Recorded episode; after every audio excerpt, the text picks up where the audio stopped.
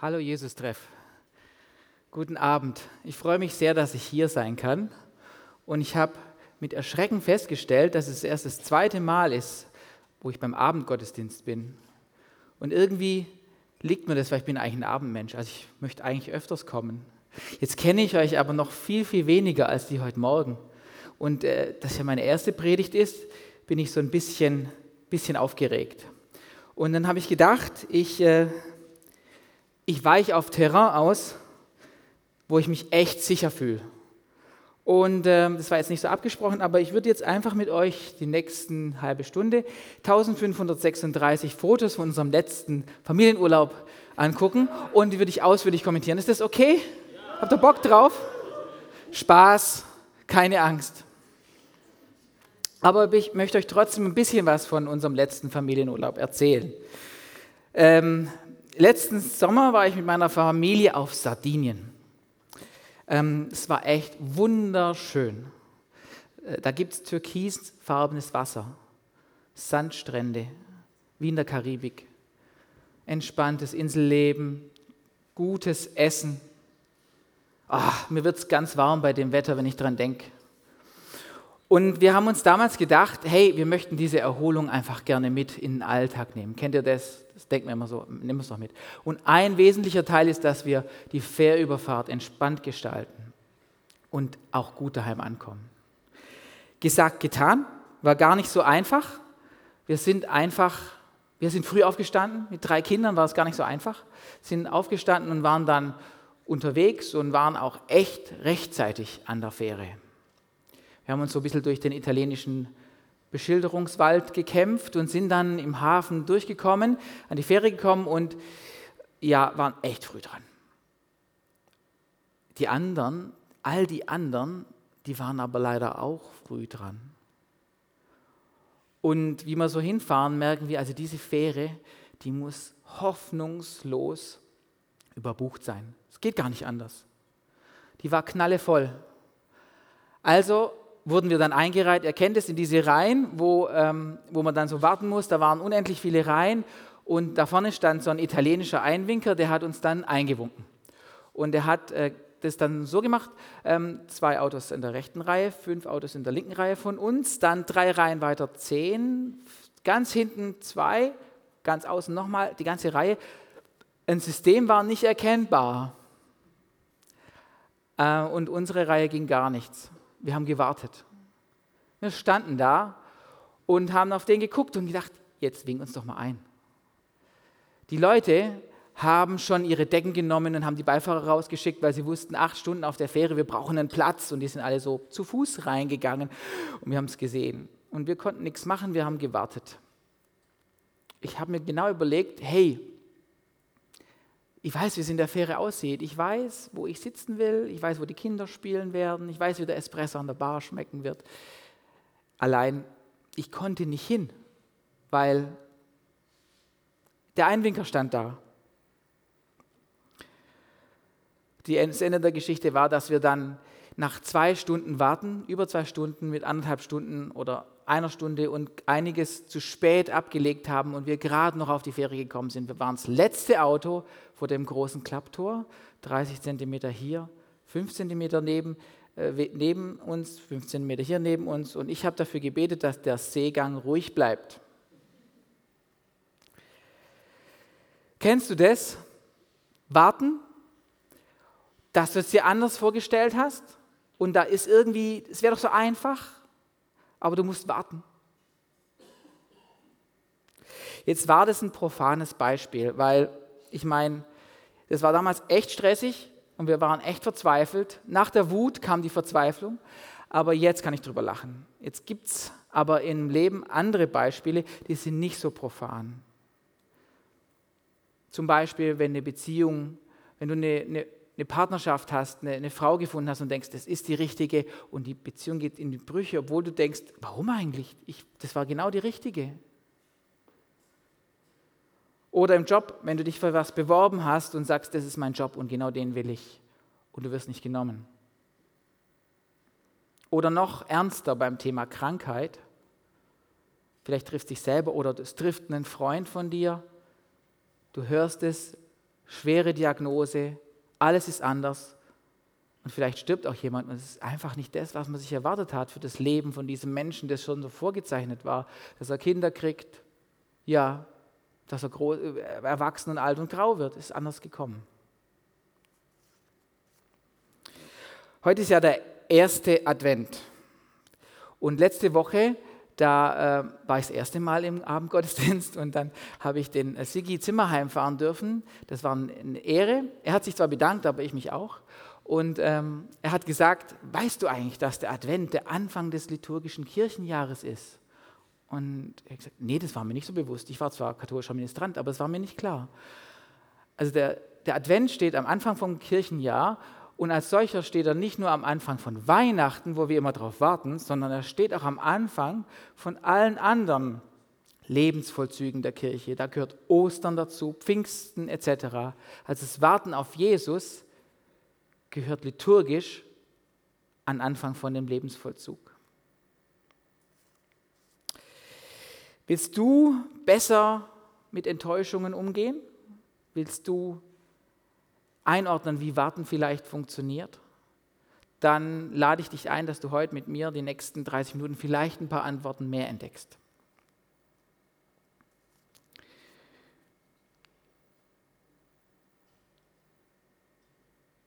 Moment, Beamer, hallo? Okay, eins weiter. Das ist nochmal ein Bild, also türkises Wasser. Nochmal eins weiter. Super, also unser Text heute der kommt nicht aus dem Buch der Könige, weil er der Adventstext ist und ist eigentlich so ein bisschen außerhalb der Reihe wachsen. Aber wenn ihr später, wie wir später sehen werden, finde ich, dass er ganz viel mit Wachsen zu tun hat. Der, kommt, äh, der stammt aus dem Buch des Propheten Zacharia, Kapitel 9, die Verse 9 und 10. Und ich würde jetzt gerne mal mit uns zusammen lesen. Wenn ihr eine Bibel dabei habt, kramt die doch raus und lest mit. Okay, Frohlocke sehr, du Tochter Zion. Jauchze, du Tochter Jerusalem. Siehe, dein König kommt zu dir. Ein Gerechter und ein Retter ist er, demütig und reitend auf einem Esel, und zwar auf einem Füllen, einem Jungen der Eselin. Und ich werde die Streitwagen aus Ephraim ausrotten und die Pferde aus Jerusalem. Und der Kriegsbogen soll zerbrochen werden und er wird den Völkern Frieden gebieten. Und seine Herrschaft wird reichen von einem Meer zum anderen und vom Strom bis an die Enden der Erde. Wow, was für ein Text! Mich hat er begeistert.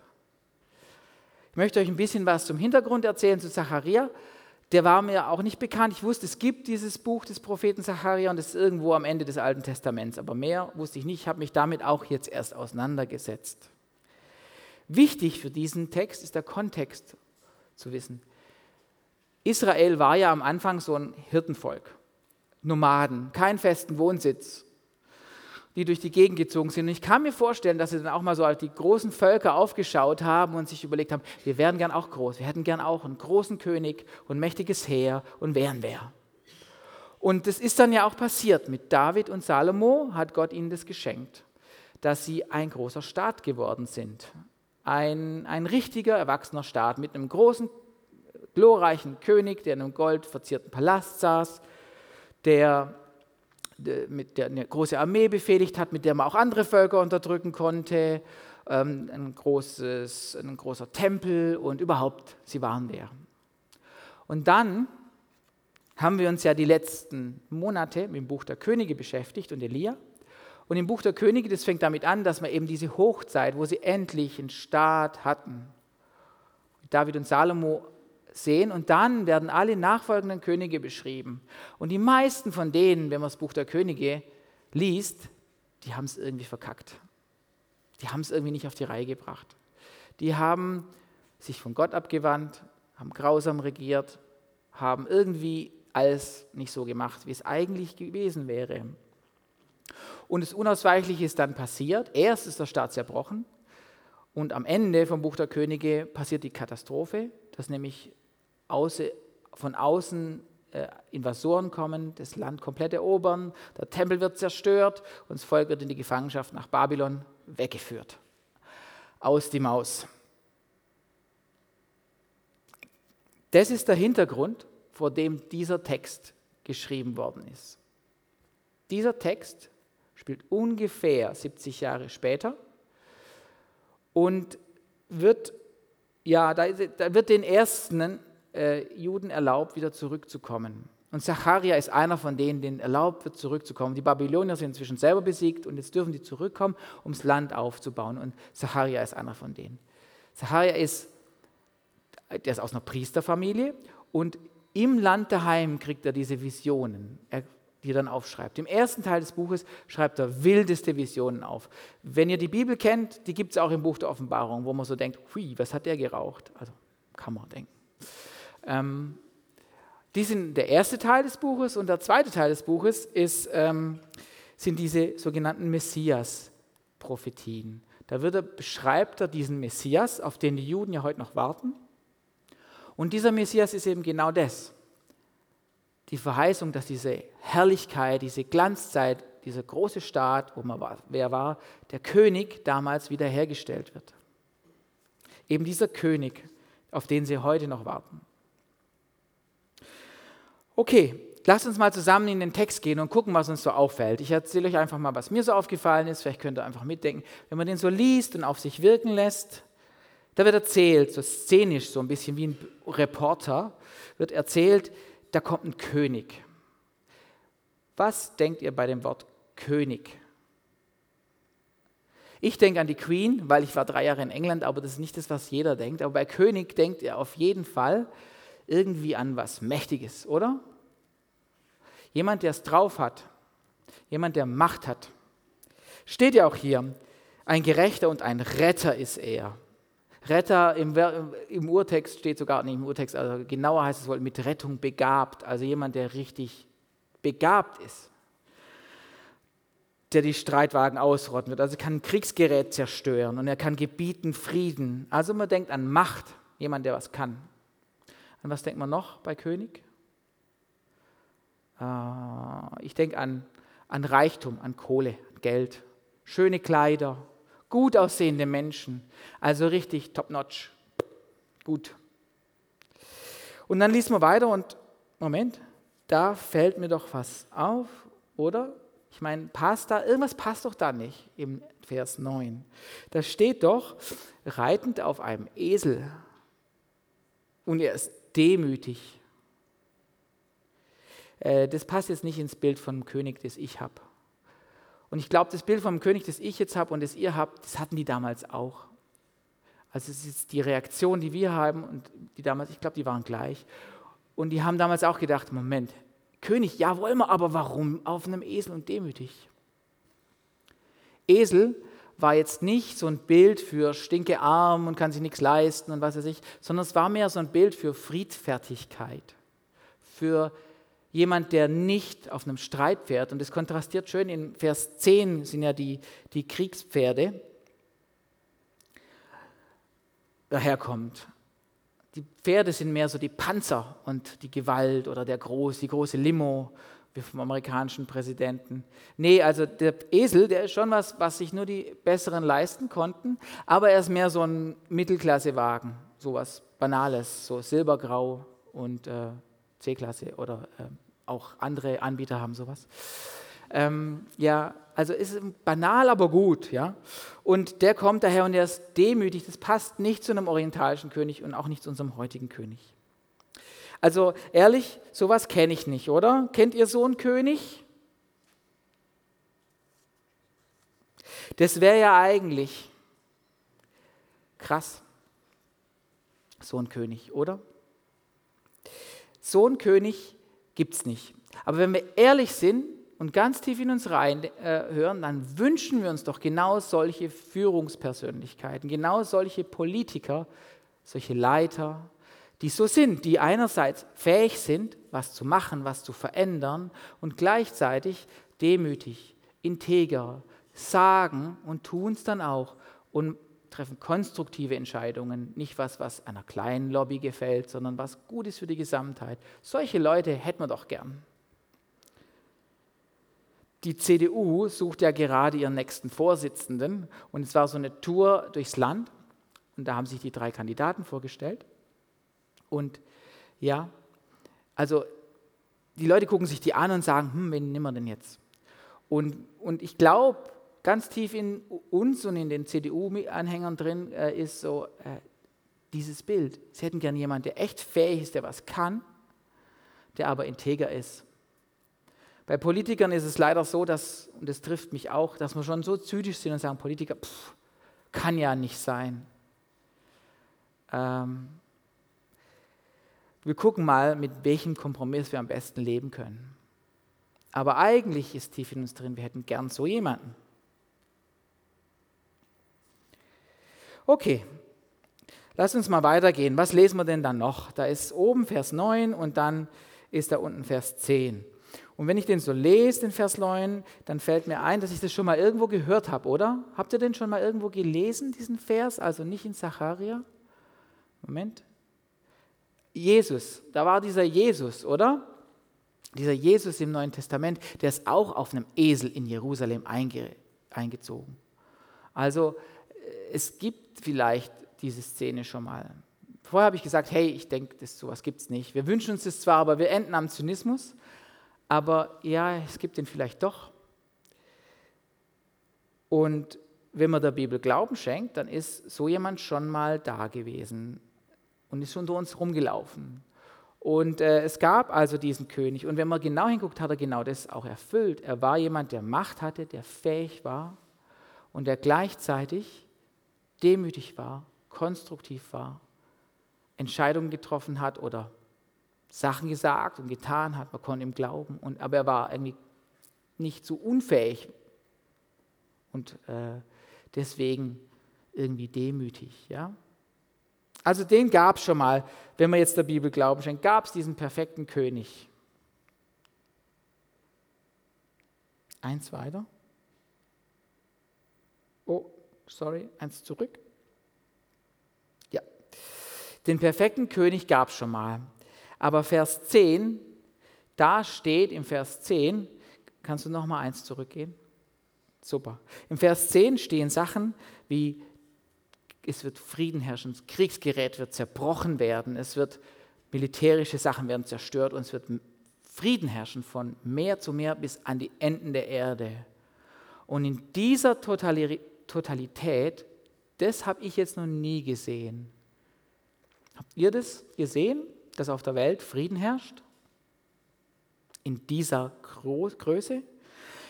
Wenn ich so in mein Umfeld gucke, in die Arbeit oder persönliches Umfeld oder wenn ich Tagesschau gucke, da habe ich eher ein ganz anderes Gefühl. Da gehe ich dann oft weg und denke, die Welt ist schlecht. Die Menschen kriegen es nicht auf die Reihe. Die machen immer die gleichen Fehler, die lernen nicht. Und wenn ich ehrlich bin, muss ich ja auch gucken und sagen, ich bin auch nicht top. Und Frieden, von Frieden ist nicht viel zu sehen. Also das ist eigentlich Vers 10 ist eigentlich eine Utopie, oder? Eine schöne Utopie, aber es ist nicht real. Vielleicht ist Vers 9 schon mal passiert, aber Vers 10 ist nicht passiert. Okay, ich habe mir dann Kommentare durchgelesen und bei einem Kommentar, den fand ich echt hilfreich, den wollte ich mit euch teilen. Der Kommentar hat gesagt, man kann diese zwei Verse auch so verstehen, dass sie eben, dass der Fehler wäre jetzt zu sagen, diese Prophetie, das trifft zu einem Zeitpunkt in der Geschichte zu, sondern man kann überlegen, ob das nicht zwei Zeitpunkte sind. Mal weiter. Und noch weiter. Oh, Nochmal weiter. Genau. Also, dass eben nicht diese Verse gleichzeitig sind, sondern dass die mehr so sind, eben hintereinander. Vers 9 und dann Vers 10. Und noch das nächste bitte. Und wenn das so ist, dann könnte es auch sein, dass zwischen diesen beiden Versen echt lange Zeit vergeht. Okay, das fand ich spannend und es hat mich angesprochen. Und dann ist mir eingefallen, dass ich früher mal so ein Bild ge gehört habe, mit das ich jetzt mit euch teilen möchte, das mich auch sehr angesprochen hat. Mach mal bitte weiter.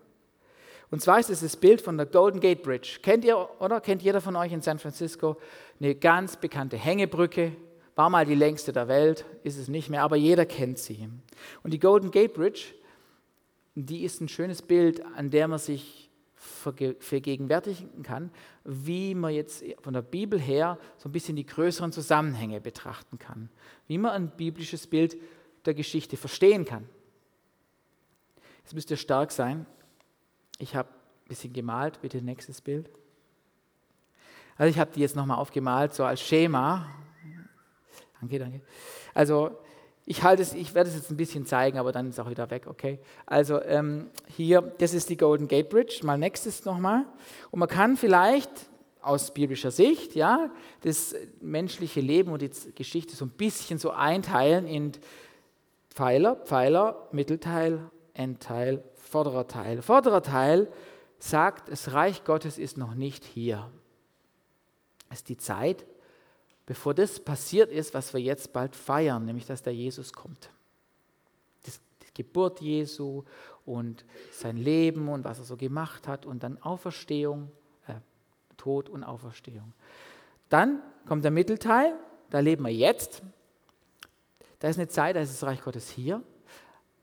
Aber es herrscht so eine Spannung zwischen Vers 9 und Vers 10 im Saharia.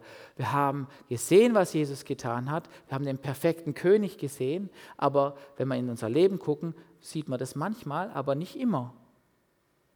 Und dann kommt der zweite Pfeiler, wo Vers 10 dann zustande kommt, sozusagen.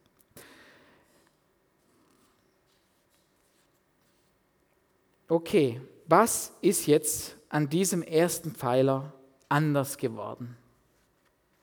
Mit Jesus mit Weihnachten ist eine neue Qualität auf die Erde gekommen.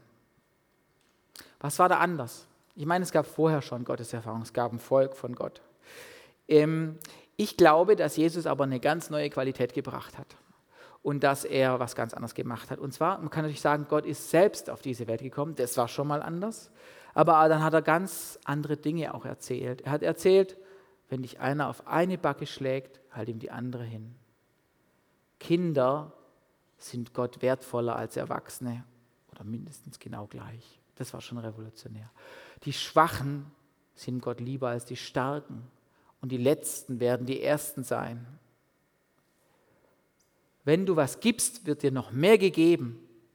Hey, eure, meine Erfahrung ist oft, wenn ich was gebe, dann habe ich weniger, oder? Aber Jesus hat das was ganz Radikales gebracht. Eine, irgendwie hat er die Gesellschaftsordnung ja umgekehrt und Dinge anders, ganz anders gemacht, als wir es kennen. Und ich glaube, die Regeln, die wir so kennen, wie Menschen miteinander umgehen, also, hey, das ist ein Starker, das, dessen Freund will ich sein, oder wenn ich ganz viel spare, dann behalte ich das und dann werde ich reich, oder so. Diese Regeln galten damals wie heute, heute wie damals. Das sind die Regeln dieser Welt. Und ich glaube, Gott hat uns mit Jesus ein bisschen gezeigt, wie er es anders haben will. Mich fasziniert es, aber gleichzeitig erdrückt mich das auch, weil es ist echt schwer, so zu leben. Also Jesus hat so ein bisschen eine andere Gesellschaftsordnung proklamiert. Er hat Menschen geheilt, er hat richtig, er hat, hat Heil gebracht, das, da haben sich Herzen verändert. Wie schwer ist es, dass sich ein Herz verändert? Wir sind oft manchmal verzweifelt, wenn man sieht, wie boshaft Menschen sind und nehmen uns selber vielleicht da aus, weil wir denken, wir sind anders. Aber wenn wir das so sehen, geht es euch so? Ich denke manchmal, Mann, wie krass. Was machen die? Aber Jesus hat Herzen verändert. Okay, das war anders. Ich glaube, er hat noch was ganz anderes gebracht, eine ganz neue Qualität, hat mit diesem Apfel zu tun. Daran will ich euch zeigen, was, was es nicht war, aber ist okay. Der hängt jetzt hier, ihr fragt euch, was der hier soll, vielleicht. Wir sind also in dieser, ne, nochmal zurück, der Apfel kommt gleich. Wir sind also jetzt in einer Zeit auf diesem Mittelteil der Brücke und da herrscht Spannung. Da gibt es das, was Jesus uns gezeigt hat. Er hat uns mit seiner Macht begabt, hat uns gesagt, wenn ihr betet, dann passiert was. Und gleichzeitig ist unsere Erfahrung auch so nicht immer so. Ja, um es mal vorsichtig auszudrücken. Wie sieht also das Leben auf dem Mittelteil dieser Brücke aus? Es ist, Reich Gottes ist da, aber noch nicht da. Ähm, ich möchte euch mal ein Beispiel geben, zum Beispiel, wenn ihr für jemanden betet, der krank ist, ob ihr jetzt direkt für den betet oder in eurem Kämmerlein. da ist die Erfahrung doch die, es gibt Heilungen, es gibt Menschen, die heil werden, die durch Ärzte heil werden oder plötzlich genesen. Aber es gibt ganz oft auch die Erfahrung, dass es nicht so ist. Es existiert beides gleichzeitig auf dieser Brücke. In vielen anderen Dingen könnt ihr euch das überlegen und ich persönlich finde, dass das stimmig ist. Spannung ist jetzt was, was wir Menschen nicht gerne aushalten. Anfang des Jahres war ich auf einem Vortrag von einem bekannten Hirnforscher, der ist inzwischen berentet, der heißt Gerald Hüther. Vielleicht kennen einige von euch den. Der ist super zuzuhören. Das war ein Vortrag vor der Ärzteschaft Stuttgart und er hat über, über das menschliche Gehirn ge geredet. Ja. Ähm, und das fand ich hochspannend. Er hat echt viel erzählt und einen kleinen Teil habe ich auch verstanden.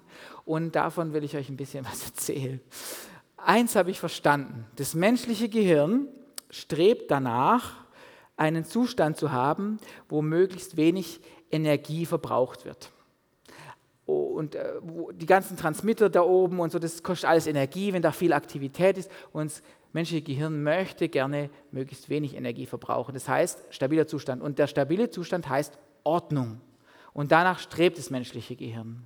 Jetzt, wenn man aufwächst und groß wird und laufen lernt oder wenn da irgendein Mensch in dein Leben tritt oder ein neuer Job oder man predigt plötzlich oder so, dann kommt Unordnung rein. Und das können wir gar nicht leiden. Dann versucht das Gehirn es sofort wieder zu ordnen. Wir brauchen klare Verhältnisse.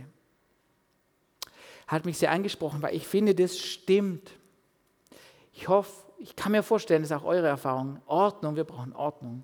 Das stimmt im persönlichen Leben, dass wir mir jemanden kennenlernen, wir sind sofort dabei, Freund, Feind, mag ich, mag ich nicht. Das stimmt im politischen Leben, wir haben eine Zeit, wo gesagt wird, hey, es gab noch nie so eine Spaltung in der Gesellschaft. Es gibt die Lager und die Lager und dazwischen gibt es nichts. Zu sagen, Flüchtlinge ja, aber ich finde was schwierig oder sagen, ich finde Flüchtlinge super, es gibt Lager, da wirst du für beides geköpft. Ähm, ich meine, das ist nur ein Beispiel. Es gibt viele Beispiele und die Theologie ist davon nicht ausgenommen, die Christen. Wir schaffen es auch nicht so einfach, auf dem Pferd sitzen zu bleiben. Es gibt Theologen, die sagen, hey, mit Jesus ist es gekommen und wenn du betest, wird er gesund. Und wenn du nie, wenn nicht gesund wirst, bist du schuld, du hast nicht genug gebetet oder bist nicht heilig genug. Und dann gibt es Leute, die sagen, nee, Gebet für Kranke gibt es nicht, weil, weil wir müssen leiden. Das ist, ein, das, ist ein, das ist ein Tal der Tränen hier. Das eine heißt Theologia Gloriae, ich hoffe, ich drücke es richtig aus, bin ja kein Theologe. Das andere ist Theologia Crux, die Theologie des Kreuzes. Und beides zusammenzusehen, das fällt uns echt schwer. Wir entscheiden uns lieber für eine Weltsicht und so weiter und so fort. Also ich finde, Spannung ist echt schwer. Aber warum soll man es dann aushalten, wenn schwer ist? Ich meine, machen wir halt einfach Ordnung und gut ist, oder? Ich denke, Spannung entspricht mehr unserer Realität. Das bildet es ab, wie, die Menschen, wie es den Menschen geht, wie es uns geht. Und deswegen ist es manchmal gut, Unklarheiten auszuhalten. Und wie ich ja schon gesagt habe, wenn man wachsen will, wenn man weiterkommen will, wenn man laufen lernen will, dann braucht man Unordnung. Man muss Unordnung zulassen. Okay, nochmal weiter. Jetzt ist es so, was ist anders geworden mit Jesus? Und irgendwas muss es ja geben, was es uns hilft, diese Spannung auszuhalten. Und ich glaube, wir brauchen was, um diese Spannung auszuhalten am ersten Teil, bevor dieser erste Pfeiler kommt, da gab es eben Religion. Ne? Also die, die Israeliten, denen wurde gesagt, mach das richtig, dann kommt Gott. Und ich möchte euch jetzt mit diesem Apfel so ein bisschen demonstrieren, wie die Weltsicht da war und auch heute noch ist. Und dieses Bild ist nicht einfach. Achtung, Spannung, dieses Bild ist nicht ganz eindeutig. Also wenn wir jetzt überlegen, dieser Apfel hier, dieser Apfel steht für das Profane, für unsere Welt, für unser Diesseits, für unser Leben ohne Gotteserfahrung. Ja? Und dann glaubt, glaubt die Religion oder wir glauben zum Teil auch, da ist Gottes Macht hier in diesem Finger. Okay? Und Gott entscheidet, dass er diese Welt berührt. Du betest für was und es passiert was. Okay? Du betest, Herr, gib mir einen Parkplatz. Ich habe einen Parkplatz gefunden. Oder was nicht so banales. Okay, auf jeden Fall, Gott handelt und diese Welt von Gott und diese Welt von uns, die sind getrennt und berühren sich ab und zu und am besten noch durch Regeln einhalten. Ich glaube, dass das Religion ist und dass es mit Jesus anders geworden ist. Ich glaube, dass wir heute immer noch beten, dass uns Gott berührt, dass wir manchmal beten, komm, Heiliger Geist. Und dass wir darum beten, hey, ich möchte auch mal Erfahrungen mit Gott machen. Das ist alles nicht, nicht schlecht, das will ich nicht sagen. Aber was ich sagen will, ist, das ist nicht genug, dieses Bild. Seit Jesus gibt es ein anderes Bild. Und das andere Bild ist nämlich, dass Gott in diesem Apfel sitzt. In der Bibel steht, Christus in euch, die Hoffnung der Herrlichkeit. Und ich glaube, dass der entscheidende Unterschied, wie wir diese Spannung aushalten können, ist in der Nähe des Vaters. Da ist nämlich keine Uneindeutigkeit.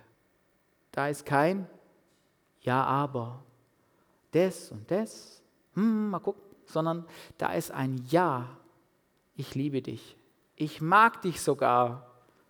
Gott muss sich nicht zwingen, uns zu mögen oder uns zu lieben. Ich glaube, dass es ganz wichtig ist, dass das von da oben nach da unten kommt. Und dann können wir diese Spannung aushalten.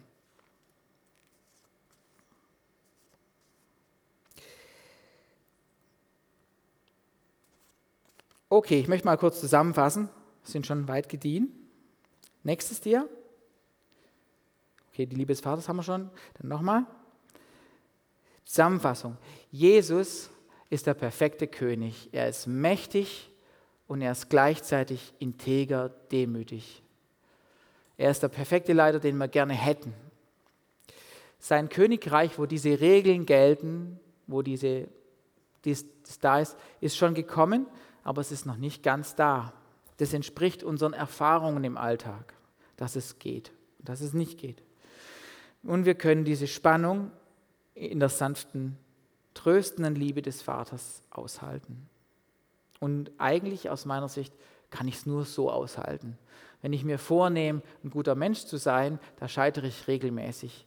Und wenn ich weiß, Gott ist für mich und ich muss mir das nicht verdienen, dann kann ich auch mal was stehen lassen, was ich nicht weiß. Okay. Jetzt fragt ihr euch vielleicht, wozu? Okay, was mache ich jetzt damit? Und die Frage möchte ich an euch zurückgeben. Was sagt Gott zu dir heute Abend? Ich bin ja jetzt mal so, so verrückt und sage, Gott spricht ja auch zu uns manchmal. Und was sagt Gott zu dir heute Abend? Sagt er vielleicht zu dir, hey, komm da in eine Spannung und begib dich mal in ein Risiko. Oder sagt er zu dir, hey, entspann dich, nimm meine Liebe an. Ich weiß es nicht, was er zu euch sagt. Er ist, er ist mit euch auf Du und Du und, und ihr, das reicht auch, eure Beziehung.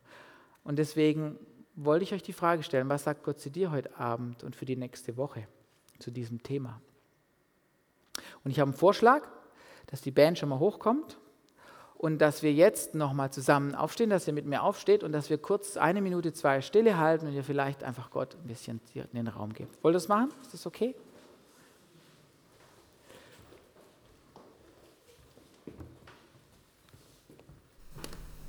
Okay, ich bete kurz. Jesus, vielen Dank, dass du der perfekte König bist. Danke, dass wir dich kennen dürfen. Und wir sind heute Abend da, Vielleicht sind wir müde, vielleicht sind wir total frisch.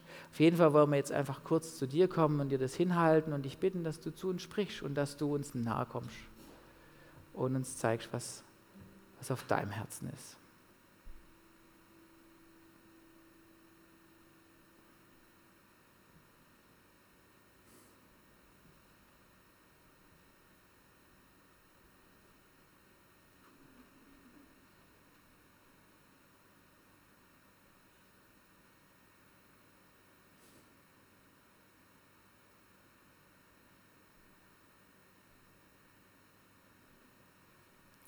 Danke, dass du die Ruhe bist, dass du in uns lebst, Herr.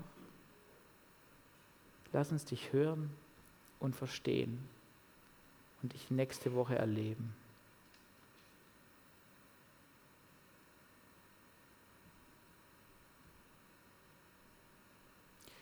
Nimm den Stress aus diesem Advent, so gut es geht, Herr. Lass uns entschleunigen die nächste Woche und zur Ruhe kommen und Ruhepole finden.